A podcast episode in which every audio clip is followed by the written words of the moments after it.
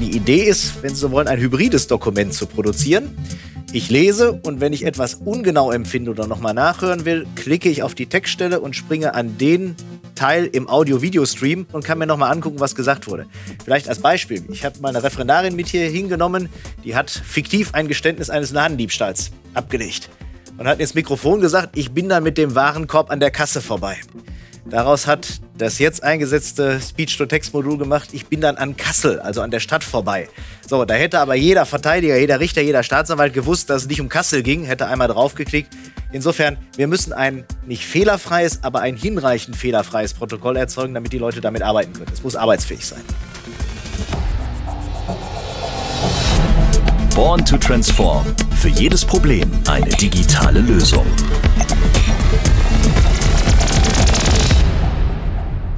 Die deutsche Justiz arbeitet an der Belastungsgrenze.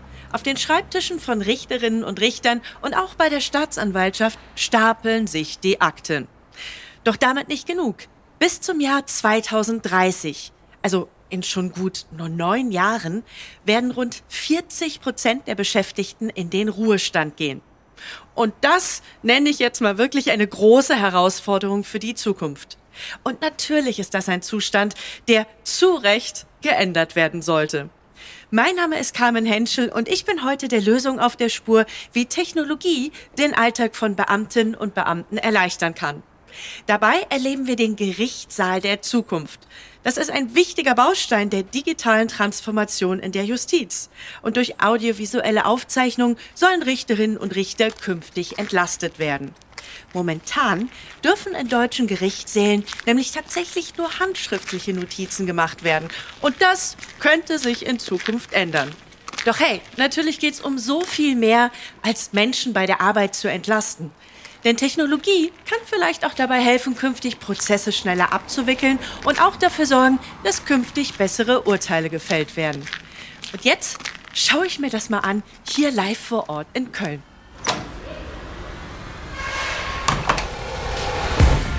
An der Universität Köln befindet sich der elektronische Gerichtssaal der Zukunft. Eingerichtet wurde er im Rahmen eines Pilotprojekts. Und welche Ideen und Technologien dahinter stecken, das lasse ich mir jetzt direkt von drei Expertinnen und Experten erklären. So, und jetzt gucke ich mal hier, wenn ich den Flur entlang laufe, dann sehe ich schon eine geöffnete Tür. Das müsste es sein, der elektronische Gerichtssaal. Hallo, schönen guten Morgen. Guten Morgen. Morgen. Jetzt gehe ich mal direkt zu dir hin. Du musst Maren sein, um sie gleich für alle mal vorzustellen. Maren Einertz, sie ist wissenschaftliche Mitarbeiterin an der Uni Köln und arbeitet am Lehrstuhl für Strafrecht, Strafprozessrecht, Rechtsphilosophie und Rechtsvergleichung. Also Maren, schön, dass du dabei bist. Hallo Carmen, schön, dass ihr da seid. Und du bist nicht alleine. Ich schaue mich ja um. Du hast auch noch jemand mitgebracht. Genau, dann bin einmal ich da. Mein Name ist Jasmina Salkic. Ich bin Consultant bei Fujitsu Technology Solutions im Bereich Public Safety und ich betreue das Forschungsprojekt zur Conte hier an der Uni Köln von der technischen Seite. Mein Name ist Markus Hartmann. Ich bin Leiter der Zentral- und Ansprechstelle Cybercrime Nordrhein-Westfalen und wir sind einer der justiziellen Partner dieses Projektes. Danke für die Vorstellungsrunde und jetzt äh, schaue ich mich direkt mal um. Ja, also eigentlich sieht das aus wie ein normaler Gerichtssaal. Allerdings, äh, es gibt Besonderheiten. Und zwar sehe ich äh, vor mir so eine Box. Ja, wie sieht die aus? Eigentlich wie so ein Drucker, den man zu Hause stehen hat. Farbe dunkelgrau. Und davon ab gehen so verschiedene Kabel. Da hängen dann Mikrofone dran und Oh, also wenn ich nach oben schaue, dann sehe ich da sogar Kameras hängen. Ähm, das ist schon vielleicht ein bisschen besonders. Jasmina, was ist das genau? Also Aconte, fachlich, technisch ausgedrückt, ist es ein TRS-System, also ein Trial Recording System. Aha. Einfach gesagt ist es die audiovisuelle Aufzeichnung oder auch Protokollierung von Gerichtsverhandlungen, also sowohl Video- als auch Tonaufnahmen, Anhörungen und auch rechtlichen Prüfungen. Genau, und dazu gehört dann auch eben die anschließende Verwaltung der Aufnahmen, die Vervielfältigung und Verwahrung und da hilft dann die Akonto-Box dabei. Super. Woher kommt denn die Idee? Hat das ein deutsches Start-up gegründet oder ist das internationale Technik, die er eingeführt hat? What's the story behind? Also die Lösung Aconte ist in Spanien bereits seit 20 Jahren im Einsatz und gehört da eigentlich zum Alltag in der Justiz ehrlich gesagt kam es so dazu, dass eine Kollegin von mir, also Shoutout an dieser Stelle an Nadja Kützing, ähm, die hatte vor Jahren schon die Idee, dass das für Deutschland relevant sein könnte und hat da viel Arbeit und Herzblut reingesteckt, das Ganze nach Deutschland zu überführen. Und gutes Timing erwischt, würde ich sagen. Du hast ja eben schon ein bisschen so die Funktion beschrieben, mal Frage in die Runde. Ich habe nämlich mal gegoogelt das Wort Arkonte, ob es dafür eine Bedeutung gibt. Und ja, es gibt eine Bedeutung. Und zwar stammt das Wort aus dem Griechischen und heißt so viel wie Befehl oder Führung. Trifft es das mit der Funktion von Arkonte ganz gut oder hättet ihr, hätten Sie einen anderen Begriff gewählt? Na, also ich sag mal, ich möchte mich in die Marketingentscheidung von Fujitsu da nicht einmischen. Ähm, bin mir auch nicht ganz sicher, ob das wirklich die Intention ist, weil aus unserer Sicht hat es eher eine dienende Funktion. Ja. Es ist nämlich noch ein bisschen mehr als nur die audiovisuelle Aufzeichnung. Im Rahmen dieses Modellprojekts wollen wir auch ein Teilexperiment im Rahmen von künstlicher Intelligenz mit einbauen, mhm. weil es ist eine Sache, die Hauptverhandlung aufzuzeichnen. Das ist relativ aufwendig, das ist schwierig. Da ist Aconte auch eine etablierte Lösung, die äh, mit an Bord dieses Projektes ist. Aber am Ende des Tages sind Juristen immer Menschen, die lesen. Das heißt, ein Staatsanwalt, ein Richter, ein Verteidiger, der möchte ein Protokoll lesen. Mhm. Der kann also mit der Videoaufzeichnung aus Berufsneigung nicht so viel anfangen. Und deswegen ist ein Teil unseres Projektes auch zu schauen, ob wir mit künstlicher Intelligenz, mit Speech-to-Text-Technologie ein so qualitativ gutes Protokoll erstellen können, dass, wenn Sie sich vorstellen, am Ende eines Gerichtstages die Leute nach Hause gehen und der Anwalt in ja. der Kanzlei sich das Protokoll ausdrucken kann. Das wäre schon eine große Veränderung zu dem Zustand, wie es jetzt ist. Ja, absolut. Also die Lösung klingt klasse und äh, jetzt habe ich gleich eine ganze Menge Fragen im Kopf. Herr Hartmann, erstmal stelle ich mir vor, man muss ja sehr präzise sein mit den Ergebnissen der Aufzeichnung, weil also es ist ja ein, ein sensitives Thema, was wir hier auch behandeln. Kann man da wirklich so nah drankommen, dass man so ein exzellentes Ergebnis hat? Das ist ein Teil der Frage, die wir noch beantworten müssen. Ja. Wir haben erste Testläufe gemacht. Es ist sicher noch eine herausfordernde Technologie, Sprache so zu verschriftlichen, dass am Ende ein fehlerfreies Protokoll ist, aber vielleicht müssen wir uns auch ein bisschen von dem Gedanken fehlerfrei lösen. Mhm. Es reichte ja schon aus, wenn das Protokoll so gut ist, dass der kundige Leser, der ja dabei war in der Hauptverhandlung, ah, okay. äh, sieht, oh, da ist was ungenau. Und die Idee ist, wenn Sie so wollen, ein hybrides Dokument zu produzieren. Ich lese und wenn ich etwas ungenau empfinde oder nochmal nachhören will, klicke ich auf die Textstelle und springe an den Teil im Audio-Video-Stream, setze mich quasi wieder an die gleiche Stelle und kann mir nochmal angucken, was gesagt wurde. Mhm. Vielleicht als Beispiel. Ich habe meine Referendarin mit hier hingenommen, die hat fiktiv ein Geständnis eines Ladendiebstahls abgelegt und hat ins Mikrofon gesagt, ich bin da mit dem Warenkorb an der Kasse vorbei. Mhm. Daraus hat das jetzt eingesetzte Speech-to-Text-Modul gemacht, ich bin dann an Kassel, also an der Stadt vorbei. so, da hätte aber jeder Verteidiger, jeder Richter, jeder Staatsanwalt gewusst, dass es nicht um Kassel ging, hätte einmal draufgeklickt. Insofern, wir müssen ein nicht fehlerfreies, aber ein hinreichend fehlerfreies Protokoll erzeugen, damit die Leute damit arbeiten können. Es muss arbeitsfähig sein. Ja. Wissen Sie, woran mich Ihre Schilderung erinnert? An eine äh, Netflix-Serie namens Black Mirror. Da gab es nämlich Leute, die auch so Brillen auf hatten, die einfach das ganze Tagesgeschehen aufgezeichnet haben, genau wie bei Arconte. Und das war ganz praktisch. Da konnte man nämlich auch bei Streitfragen einfach nochmal schnell zurückzoomen ins Geschehen. Also das klingt wirklich nach einer sehr nützlichen Sache. Ein Tool, wo ich außer Frage stelle, super, sollten wir sofort einsetzen. Gleichsam ist es so, es wird ja noch gar nicht an deutschen Gerichten genutzt. Warum denn eigentlich nicht? Das ist eine berechtigte Frage. Wenn Sie heute als Zeuge zu einer landgerichtlichen, strafgerichtlichen Hauptverhandlung geladen werden mhm. und machen da eine Aussage, dann steht im Protokoll nicht drin, was Sie gesagt haben, sondern nur, dass Sie da waren und dass Sie etwas gesagt haben. Also da steht sinngemäß oder wörtlich dann drin, der Zeuge erschien und bekundete zur Sache. Was Sie gesagt haben, schreibt niemand mit. Das schreibt der Richter das schreibt der Verteidiger, das schreibt die Staatsanwältin, mhm. die professionellen Verfahrensbeteiligten, jeder für sich mit, macht sich also seine Notizen. Das ist der Ist-Zustand und wir sind der Auffassung, da kann man sicher einiges dran tun. Moderne Computertechnik kann da auch mehr Effizienz und mehr Qualität reinbringen. Und ganz persönlich, wenn ich in der Hauptverhandlung sitze, manche Hauptverhandlungen dauern zwei, manche dauern zehn, manche auch 40 Verhandlungstage. Ob ich dann wirklich immer noch lesen kann, was ich an Tag zwei in meine Mitschrift geschrieben habe, da bin ich manchmal sehr skeptisch. Das ist ein berechtigter Punkt, Herr Hartmann. Maren, äh, das Gerichtslabor, in dem wir hier sitzen, ist frisch eröffnet. 22. September war der Stichtag, also herzlichen Glückwunsch dazu. Dankeschön. Ähm, warum hat man Köln gewählt? Also da muss man ein bisschen dazu zurückgehen, wie dieses Projekt überhaupt entstanden ist. Und zwar, ähm, Herr Hartmann, korrigieren Sie mich gerne, wenn ich irgendwas Falsches erzähle. Aber den ersten Anstoß dazu gab es beim EDV-Gerichtstag im Jahr 2019. Und da war die Uni Köln noch nicht direkt involviert. Wer aber von Anfang an dabei war und auch sehr engagiert, ist der Herr Hartmann.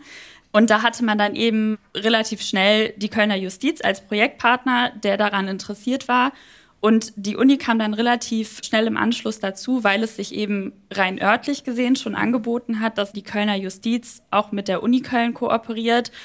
Und es hat sich bei uns auch insofern sehr gut eingefügt, als dass am Lehrstuhl von Frau Professorin Rostalski, an dem ich auch arbeite und der dieses äh, Projekt hier an der Uni praktisch betreut, ohnehin ein Schwerpunkt unter anderem für Digitalisierung liegt, sie da auch sehr aktiv ist im Bereich der Digitalisierung. Und äh, so hat sich das bei uns hier alles sehr gut zusammengefügt, das Gerichtslabor hier einzurichten und das hier für die ersten Testläufe mit Akonte zu nutzen. Wie waren denn so die ersten Reaktionen von den Kolleginnen und Kollegen? Also, haben die alle direkt gesagt, hurra, ich verstehe, das macht alles viel einfacher? Oder gab es auch welche, die gesagt haben, oh, wir haben schon genug moderne Technik, muss ja nicht alles digitalisiert werden? Sicher ist Justiz jetzt von der Gesamtstruktur her durchaus mit vielen Traditionen und viel Beharrungsvermögen ausgestattet. Also Digitalisierung ist sicher kein Selbstläufer. Man muss schon deutlich vermitteln, welche Vorteile mit so einer Lösung zusammenhängen. Aber fairerweise muss man ja auch sagen, wir müssen selber erstmal als Projektpartner erproben, ob das System, gemessen an dem, wie eine Hauptverhandlung in Deutschland aussieht, vernünftig funktioniert. Wir sind da sehr zuversichtlich. Die ersten Testläufe deuten darauf hin, dass es sehr leistungsfähig ist, alle Anforderungen erfüllt. Aber das ist ja auch einer der Gründe, warum wir uns als Justiz sehr freuen, dass die Uni Köln mit als Projektpartner an Bord ist weil wir sehr viel auch rechtliche Fragestellungen haben. Und mhm. da eng etwa mit dem Lehrstuhl zusammenzuarbeiten, der ja auch viel akademische Kompetenz damit einbringt, ist für uns sehr wichtig. Mhm. Erst ein Gesamtpaket. Die Technik muss funktionieren, aber es muss eben auch rechtlich einwandfrei sein. Und beides zusammen gibt dann eine Lösung, wo sicher auch die Kolleginnen und Kollegen in der Praxis sagen werden, ja, das wollen wir nutzen. Okay, jetzt wollen wir nicht nur drüber reden, sondern lass uns das doch mal durchspielen, damit wir uns das besser vorstellen können. Also hier sehe ich jetzt einen kleinen Tisch mit einem Stühlchen, der quasi Ihnen allen gegenüber ist im Gerichtssaal. Ich nehme an, das ist der Zeugenstuhl. Ich erlaube mir jetzt einfach mal so äh, darauf Platz zu nehmen. Hm, gut gefedert. Der Zeuge, die Zeugin fühlt sich auf jeden Fall wohl auf diesem Platz. Also, angenommen, wir sind jetzt in einer richtigen Verhandlung hier. Dann würde ja die Richterin, der Richter, die audiovisuelle Aufnahme starten, mir gegenüber, einige Meter gegenüber, mit diesem Akonte-Gerät. Ja, und dann geht's auch schon los. Ähm, ich nehme an, äh, was, was passiert dann immer? Personalien werden festgestellt, Anklageschrift wird verlesen, damit man erstmal weiß, worum es geht. Also fast alles wie immer, nur das eben von der ersten Sekunde an Akonte mit dabei ist. Jasmina, habe ich das so ganz gut umrissen? Vielleicht kannst du uns noch mal so einen technischen Überblick geben, wie das eigentlich läuft. Genau, also die Verhandlung findet eigentlich ganz normal statt, nur dass eben vorher jemand auf Aufnahme starten drückt, genauso wie du gesagt hast. Ja. Das passiert hier von dem Steuergerät. Das ist jetzt in dem Fall der Laptop, der hier bei mir vorne steht. Ist das immer ein Laptop? Könnte auch ein PC oder ein Tablet sein. Okay, gut. Von hier aus wird die Aufnahme gestartet und die Akonte-Box ist praktisch das Aufnahmegerät. Hier gehen alle Signale rein. Die Mikrofone, die auf jedem Tisch stehen und die Kameras. In der Regel sind es zwei Kameras im Raum. Eine, die hängt immer über dem Richter und die filmt den ganzen Saal.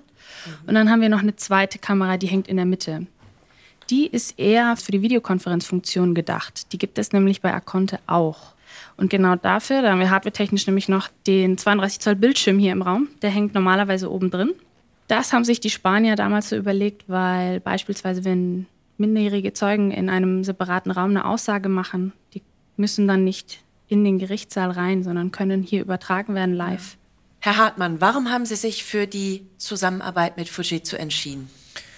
Naja, wie Frau Einheit schon geschildert hat, das Projekt ist zustande gekommen durch einen Workshop, den der Deutsche EDV Gerichtstag ausgerichtet hat. Das ist eine Vereinigung von Juristinnen und Juristen, die sich mit Digitalisierung, mit Themen des Digitalen im Rechtssystem beschäftigen. Und im Rahmen dieses Workshops ging es darum, wie können wir Justiz modernisieren. Da waren gezielt Unternehmen eingeladen, sich daran zu beteiligen. Mhm. Fujitsu war einer der Partner, die bei diesem Workshop mitgemacht haben und hat sehr starke Argumente vorgetragen, eben, dass eine Lösung schon existiert, dass man in Spanien schon Praxiserfahrungen sammeln konnte. Mhm. Und insofern haben auf diesem Workshop die Partner zusammengefunden, weil sich die Kompetenzen sehr gut ergänzt haben. Und ich glaube, der Erfolg, dass wir innerhalb weniger Monate am Ende ein funktionsfähiges Testlabor hier sehen, zeigt, dass sich die richtigen Partner zusammengefunden haben. Und ich bin sehr gespannt und auch sehr zuversichtlich, dass wir aus dieser Zusammenarbeit noch viele erfolgreiche Punkte generieren können. Jetzt haben wir ja gerade über die Technik gesprochen. Ich stelle mir gerade vor, wie schnell funktioniert das System eigentlich? Ja, also schnell. Natürlich ist die Frage, was ist der Zeitrahmen, den wir für eine Hauptverhandlung brauchen? Ja. Wir brauchen, auch wenn es technologisch vielleicht möglich ist, keine Live-Transkription in dem Sinne, dass mitgeschrieben wird oder transkribiert wird, während der Sprecher seine äh, Aussage macht. Fachlich ausreichend ist, am Ende des Tages muss das Protokoll fertig sein. Was wir bisher technologisch Ja. sehen, ist, es könnte auch live gehen. Aber die vielen Einzelparameter, wie schnell muss es sein, wie muss die Qualität sein, da sind wir noch sehr in der Forschungsphase. Wir haben zum Beispiel vor, demnächst so eine kleine KI-Competition zu machen, unterschiedlichen Anbietern die Möglichkeit zu geben, ihre eigenen KI-Lösungen für das Verschriftlichen an die Box anzudocken. Da bin ich Fujitsu auch sehr dankbar, dass man da eine offene Lösung über eine Programmierschnittstelle, eine API geschaffen hat, dass unterschiedliche Anbieter sich da beweisen können. Und so wollen wir auch herausfinden, was ist denn die beste Lösung? Was kann die Technik heute? Da das noch sehr forschungslastig ist, glaube ich, ist es auch wichtig, dass man sehr vielen Partnern die Gelegenheit gibt, mitzuwirken an dem Projekt. Jetzt haben wir über Technologie gesprochen, also quasi die Hard Facts. Jetzt möchte ich gerne noch mal die Soft Facts betrachten, ähm, den Menschen, denn an all dem sind natürlich jetzt auch Menschen beteiligt. Und ich bin es ja gewohnt, dass, äh, wenn ich arbeiten gehe, steht da ein Mikrofon, eine Kamera auf mich gerichtet. Aber also ganz ehrlich, auch im Handy-Zeitalter, vielleicht fühlt sich ja auch nicht jeder damit wohl. Ne? Weil ich sitze hier auf dem Stuhl, ähm, wo die Zeugen sonst sitzen. Und jetzt stelle ich mir vor, wenn ich eh schon aufgeregt bin und wenn es vielleicht auch ein ähm, ja, mich auffühlendes Thema ist und dann kommen noch die, die Kameras und die Mikrofone ins Spiel. Ich weiß nicht, ob mich das nicht vielleicht ein bisschen rauswerfen würde. Also als Zeugin oder auch als Angeklagter, Angeklagte. Was meinen Sie denn dazu? Könnte das vielleicht sogar das Ergebnis verfälschen? Herr Ja, Hartmann? das ist durchaus eine berechtigte Frage. Man muss quasi Aussage psychologisch begleiten. Wirkt sich das aus? Ganz grundsätzlich ist meine bisherige Auffassung dazu, dass der größte Stress durch die Situation selbst verursacht wird. Also durch die Tatsache, dass ich als Zeuge oder Zeugin vor einem Gericht aussagen muss. Äh, Ob dann das Mikrofon oder die Kamera ein Zusatzstressfaktor ist, das wird man sicher kritisch begleiten müssen. Ich bin da einigermaßen optimistisch, dass wegen der modernen Mediennutzung und des Umgangs mit solchen Techniken die allermeisten nicht mehr sich wirklich dadurch verunsichern lassen. Im Übrigen, Mikrofone haben sie auch jetzt schon als Zeuge vor sich stehen, weil in jedem Saal Lautsprecheranlagen installiert sind, da die Hauptverhandlungen, das muss man auch wissen, im Regelfall öffentlich stattfinden. Also wenn ein Zeuge da sitzt, hat er ein Mikro damit aufgenommen und in den Saal übertragen werden kann, ist die Öffentlichkeit, da sitzen eben Bürgerinnen und Bürger, die die Verhandlungen besuchen und da zuschauen, dass die es auch hören können. Also am Mikro kommen sie so und so nicht vorbei. Ja. Es bleibt allein die Frage, ob eine Kamera äh, sie noch zusätzlich verunsichert. Und wenn ich mich hier in meinem Saal umschaue, ja, Sie sehen die Kameras, aber die sind so diskret platziert, dass es eigentlich nicht der Effekt ist Fernsehkamera-Interview direkt vorm Gesicht, sondern sehr diskret, raumüberwachend.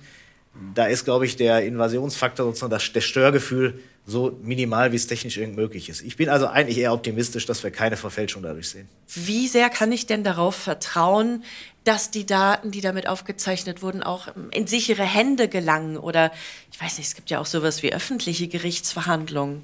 Wie kann ich mir das hier vorstellen? Softwaretechnisch muss man sich da keine Sorgen machen. Akonte kann alleine installiert werden oder in die bereits bestehenden Fachverfahren der Gerichtssysteme integriert werden. Das heißt, es verlässt das Gericht erstmal nicht. Wir haben hier zum Beispiel an der Uni das so gelöst, dass wir Akonte offline benutzen werden. Und so könnten wir das dann eben auch in Zukunft an den Gerichten lösen.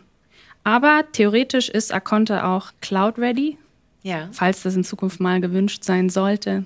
Und dann, Herr Hartmann, Sie als Experte, wäre das System dann angreifbar? Naja, wir ist, eins ist klar, wir müssen bei der Umsetzung des Ganzen natürlich darauf achten, dass die Informationssicherheit gewahrt wird. Also alles, was an technischen Schutzvorrichtungen machbar ist, müssen wir natürlich auch einsetzen. Das sind sensible Daten, keine Frage. Aber ähm, wir müssen auch sehen, dass wir vielleicht sogar das Datenschutzniveau in manchen Teilen anheben können. Denn wenn Sie heute von der Papierakte, die ja noch den Justizalltag prägt, ausgehen, darauf kann auch jemand unberechtigt Zugriff nehmen. Ich stelle mir sogar vor, dass wir etwa durch ein cloud-basiertes System mit einer Form von Digital Rights Management sicherstellen, dass tatsächlich nur Berechtigte Einsicht nehmen. Wir hätten also eine Zugriffsmöglichkeit, die jederzeit erkennen lässt, wer greift denn zu. Dann haben wir vielleicht sogar ein Sicherheitsniveau, das über die bisherigen Lösungen hinausgeht. Und rechtlich gibt es sicher auch noch Absicherungsmöglichkeiten. Wird ja diskutiert, ob etwa strafrechtliche Begleitnormen eingerichtet werden müssen, dass es strafbar ist, solche Aufnahmen weiter zu verbreiten. Unsere Idee in dem Projekt ist, Zugriff haben nur die professionellen Verfahrensbeteiligten. Mhm. Also die Richterinnen und Richter, Verteidigerinnen und Verteidiger, Staatsanwältinnen und Staatsanwälte. Das war's. Es soll nicht den Kreis derjenigen verlassen, die ohnehin in der Hauptverhandlung dabei gesessen haben. Nicht gedacht, und das ist wirklich ganz wichtig, dass man es auch unterstreicht, ist an einer, ja, wie es in den USA etwa bekannt ist, eine öffentliche Übertragung, ein Livestream oder ähnliches. Das soll wirklich nur ein professionelles ja. Hilfsmittel sein. Und man muss ja auch dazu sagen, dass dieses ganze Konstrukt audiovisuelle Aufzeichnung der Strafprozessordnung nicht vollkommen fremd ist. Also die Hauptverhandlung wird zwar bisher nicht aufgezeichnet. Mhm. Allerdings gibt es zum Beispiel schon im Ermittlungsverfahren audiovisuelle Aufzeichnungen von Zeugenvernehmungen, seit relativ kurzer Zeit würde ich sagen auch von Beschuldigtenvernehmungen. Und da wurden eben in der Strafprozessordnung auch schon Vorschriften geschaffen, die eben bestimmte Verfahrens- und Verwendungsregeln sind, äh, wie das zum Beispiel bei der Akteneinsicht zu handhaben ist. Dass zum Beispiel, ähm, wenn Verfahrensbeteiligten Kopien zur Ansicht herausgegeben werden, wann die zurückgegeben werden müssen. Da wird vorgeschlagen, die mit einem Kopierschutz zu versehen. Also es gibt auch schon einige Normen in der mhm. Strafprozessordnung, deren entsprechende Anwendung man da auch vorsehen könnte, um das eben auch gesetzlich noch mal so ein bisschen einzubetten. Mhm. Also, ich bin überzeugt, dass ich da in guten Händen bin. Jetzt würde ich gerne noch mal diese Erlebnisreise quasi mit Akonte zu Ende bringen. Wir haben gesagt, starten können wir das System ganz einfach. Wir drücken einfach den On-Knopf auf äh, unserem Device der Wahl. Dann wird das Ganze aufgezeichnet. Es muss auch gar nicht in Echtzeit aufgesetzt werden, Herr Hartmann. Auch das habe ich jetzt von Ihnen gelernt. Und äh, dann habe ich äh, gelernt von dir, Jasmina, im Moment, auch wenn Cloud-Lösungen denkbar wäre, bleiben die ja, ich sag mal, die Aufzeichnungen in einem sehr, sehr engen geografischen Umfeld von wenigen Metern und werden hier wie ein Augapfel quasi gehütet. Nochmal final, was passiert da mit den Daten? Wer hat alles Zugang dazu? Ähm, wie geht die Reise zu Ende? Zugang haben nur bestimmte Leute. Also das ist in Akonte ganz fest integriert. Das nennt sich rollenbasierter Zugriff. Das heißt nur der zuständige Richter, der Staatsanwalt, eventuell noch der Sekretär, der Anwalt. Und das war's. Okay, und was passiert dann weiter mit den Aufnahmen? Die haben halt einfach dann Zugriff und können sich bedienen, wenn sie was nachschauen wollen. Also davor passiert schon noch einiges. Nehmen wir an, die Aha. Verhandlung ist jetzt vorbei. Dann signiert der Richter die Aufzeichnung. Entweder mhm. mit einer Smartcard, Palm Secure, ein Fingerabdruck, das können wir uns alles noch überlegen in der Zukunft. Mhm. Das versiegelt die Aufnahme und verifiziert sie nochmal. Danach kann das Protokoll nicht mehr verändert oder gelöscht werden. Dann wird es von der Box ins Rechenzentrum repliziert. Ja. Das heißt, äh, dass wir nochmal sicher gehen, dass da auch nichts verloren geht. Stromausfall oder sonst irgendwas. Da passiert gar nichts, selbst wenn mal die ganze Technik versagen sollte. Die Box funktioniert trotzdem und darauf bleiben auch die Aufnahmen. Und im Rechenzentrum liegt das dann eben alles. Und von dort können es auch, wie gesagt, nur bestimmte Leute abrufen, darauf zugreifen, aber nie das Original anfassen. Maren, wie wird denn dieses Gerichtslabor von der Universität Köln von den Studentinnen und Studenten genutzt? Also das ist ja ein Labor, das heißt, man kann was ausprobieren. Wie ist da so die Resonanz und können die vielleicht auch etwas dazu beitragen, um dieses Gerichtslabor, den Gerichtssaal der Zukunft noch besser zu machen, indem sie vielleicht auch Feedback geben oder sowas? Genau. Also der äh, Plan, den wir hier an der Uni Köln haben und der auch gerade angelaufen ist, wir hatten letzte Woche schon eine Einführungsschulung dazu, ist, dass dieses Gerichtslabor maßgeblich von Studierenden und auch einigen MitarbeiterInnen der Universität genutzt werden wird. Und zwar maßgeblich durch unsere diversen Mood Court Teams. Also für äh, diejenigen, die mit dem Begriff Mood Court jetzt noch nicht so viel zu tun hatten, das sind äh, Verhandlungssimulationen im Rahmen des Jurastudiums, in denen eben Studierenden, die verschiedene Teams bilden, ein fiktiver Fall, manchmal auch ein zumindest teilweise so real abgelaufener Fall zugeteilt wird und in denen sie eben in die verschiedenen Rollen verschiedener Verfahrensbeteiligter schlüpfen. Also es gibt dann zum Beispiel ein Team, das äh, stellt die Staatsanwaltschaft, ein Team stellt die Verteidigung und die bereiten dann eben passend auf diesen Fall ihre Abschlussplädoyers vor. Und da haben wir sehr viele Teams an der Uni Köln, die uns äh, hier im Gerichtslabor unterstützen und das auch für ihre eigene Vorbereitung nehmen können. Die werden nämlich dann ihre Vorbereitung auf die Verhandlungssimulation hier abhalten. Und es hat natürlich einmal für die Studierenden und ihre BetreuerInnen einen sehr großen Vorteil, und zwar, dass sie nachher in der Lage sind, ihre eigenen Plädoyers nochmal aus der Zuschauerperspektive zu sehen, was natürlich auch sehr bei der Vorbereitung hilft. Das kann aber auch sehr dazu beitragen, eben den Gerichtssaal der Zukunft mhm. praktisch noch besser zu machen, weil wir hier eben die Möglichkeit haben, das in einem entspannten Rahmen, sage ich mal, auszuprobieren. Die können Akonte dann testen und die können dann eben unmittelbar Rückmeldung geben, wie hat das geklappt? Hat das gut funktioniert? Hatte ich Probleme bei der Bedienung? Bin ich auf irgendwelche Herausforderungen oder Hürden gestoßen? Habe ich zum Beispiel auf der Oberfläche noch Übersetzungsfehler entdeckt, die man noch ausmerzen sollte? Das können wir dann unmittelbar an Fuji zurückspiegeln. Und dann haben wir hier eben auch die Möglichkeit, für verschiedene Probleme verschiedene Lösungsansätze zu testen. Und zwar und das ist, glaube ich, der Vorteil, das auch erstmal hier an der Uni zu machen, bevor der Ernstfall eintritt und wir das mhm. System wirklich im Gerichtssaal in einer echten Hauptverhandlung nutzen. Da können wir dann hier erstmal die bestmögliche Lösung für alles, was sich uns so in den Weg stellt, herausfinden, damit nachher, wenn es dann tatsächlich im Ernstfall eingesetzt werden sollte, alles auch so funktioniert, wie es soll. Genau, das war für uns als Fujitsu auch halt einfach ein wahnsinniger Glücksfall, dass die Uni sich diesem Projekt angenommen hat, damit wir Akonte einfach zurechtschleifen können an deutsche Anforderungen. Gibt es denn schon Learnings auf diesem gemeinsamen Weg? Also äh, man muss tatsächlich sagen, wir hatten schon Probleme, das anlaufen zu lassen, das Projekt aufgrund der Pandemie eben. Das hat ja den meisten Vorhaben im letzten Jahr, in welchem Feld auch immer, ein paar Steine in den Weg gelegt. Aber wir haben das hier auf jeden Fall im kleineren Rahmen schon ausprobiert. Herr Hartmann hatte gerade erzählt, wir waren mal alle zusammen da, als eben dann die Referendarin die fiktive Aussage gemacht hat. Da haben wir dann schon zum Beispiel gesehen, dass das Transkript eigentlich ganz gut funktioniert hat, bis jetzt auf den Kassel-Fehler. Mhm. Die wirklich heiße Phase, in Anführungszeichen, wird jetzt in den nächsten Wochen anlaufen, dass auch wirklich immer mehr Moodcore-Teams hier reingehen und äh, das ausprobieren.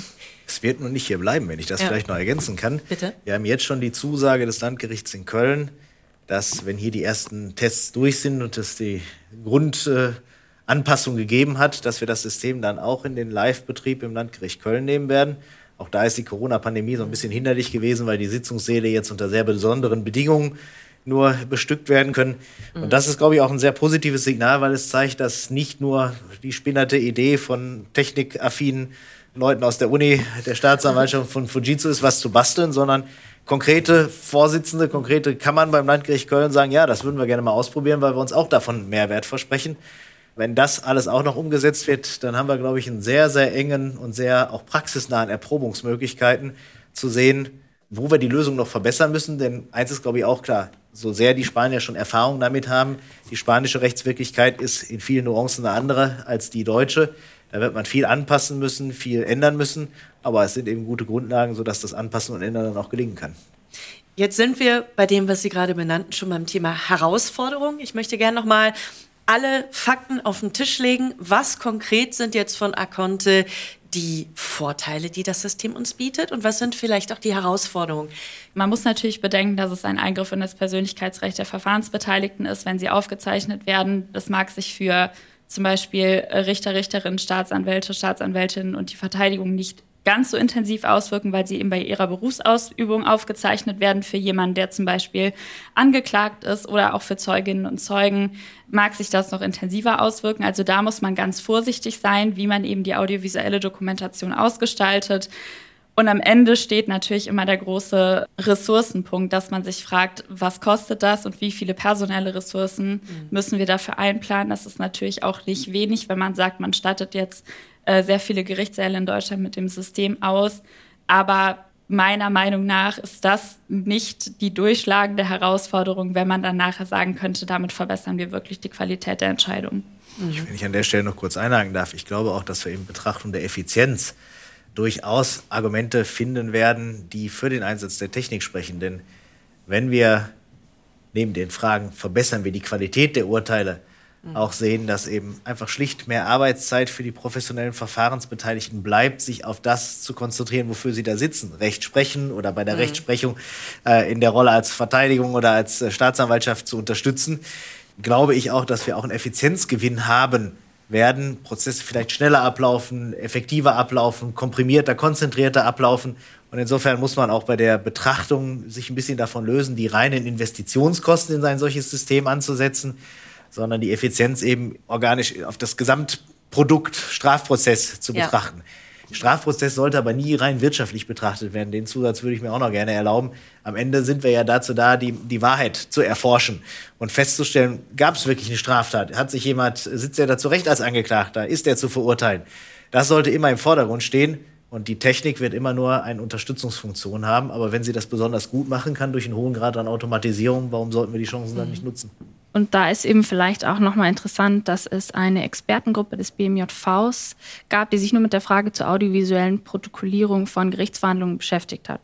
Und da war auch das Ergebnis eine klare Empfehlung zur audiovisuellen Aufzeichnung, allerdings in Verbindung mit der E-Akte. Und das geht mit Akonte, wie gesagt, auch, das in bestehende Fachverfahren zu integrieren. Und die soll ja in den nächsten Jahren kommen, die E-Akte. Und deswegen ist das jetzt genau der richtige Zeitpunkt, das mit einzuplanen. Und wir sehen ja auch am neuen Ampelkoalitionsvertrag, da steht drin, ähm, Vernehmungen und Hauptverhandlungen müssen in Bild und Ton aufgezeichnet werden. Deswegen sind wir, glaube ich, echt zur richtigen Zeit am richtigen Ort. Passend zum heutigen Setting hier im Gerichtslabor der Universität Köln kann ich am Ende dieser Podcast-Folge ein folgendes klares Urteil fällen. Ich finde, Aconte ist ein super. Ein audiovisuelles Aufzeichnungssystem für Gerichtsverhandlungen ist einfach zeitgemäß. Wir brauchen das, bietet zahlreiche Vorteile. Ich nehme mit, Work in Progress, aber ich bin mir sicher, dass das Ganze bei Ihnen und bei euch in den besten Händen ist. Und dass Aconte funktioniert, das beste Beispiel sehen wir ja in Spanien, wo es ja schon seit 20 Jahren im Einsatz ist. Ich drücke Ihnen und euch auf jeden Fall die Daumen für eine erfolgreiche Testphase und hoffe dann, dass wir Aconte bald in unseren Gerichtssälen wiederfinden. Ich danke allen dreien herzlich, dass äh, Sie und ihr mir den Gerichtssaal der Zukunft gezeigt habt. Super spannende Sache. Dankeschön und ich sage Tschüss hier aus Köln. Tschüss, vielen Dank. Dankeschön, tschüss.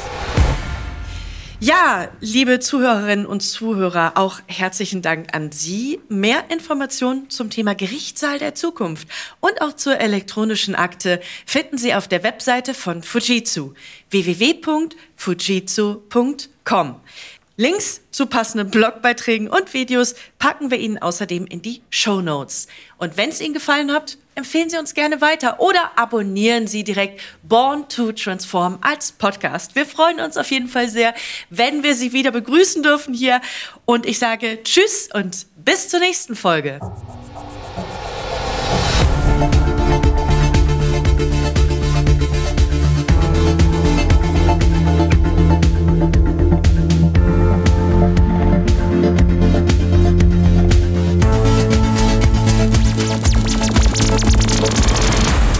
Born to Transform.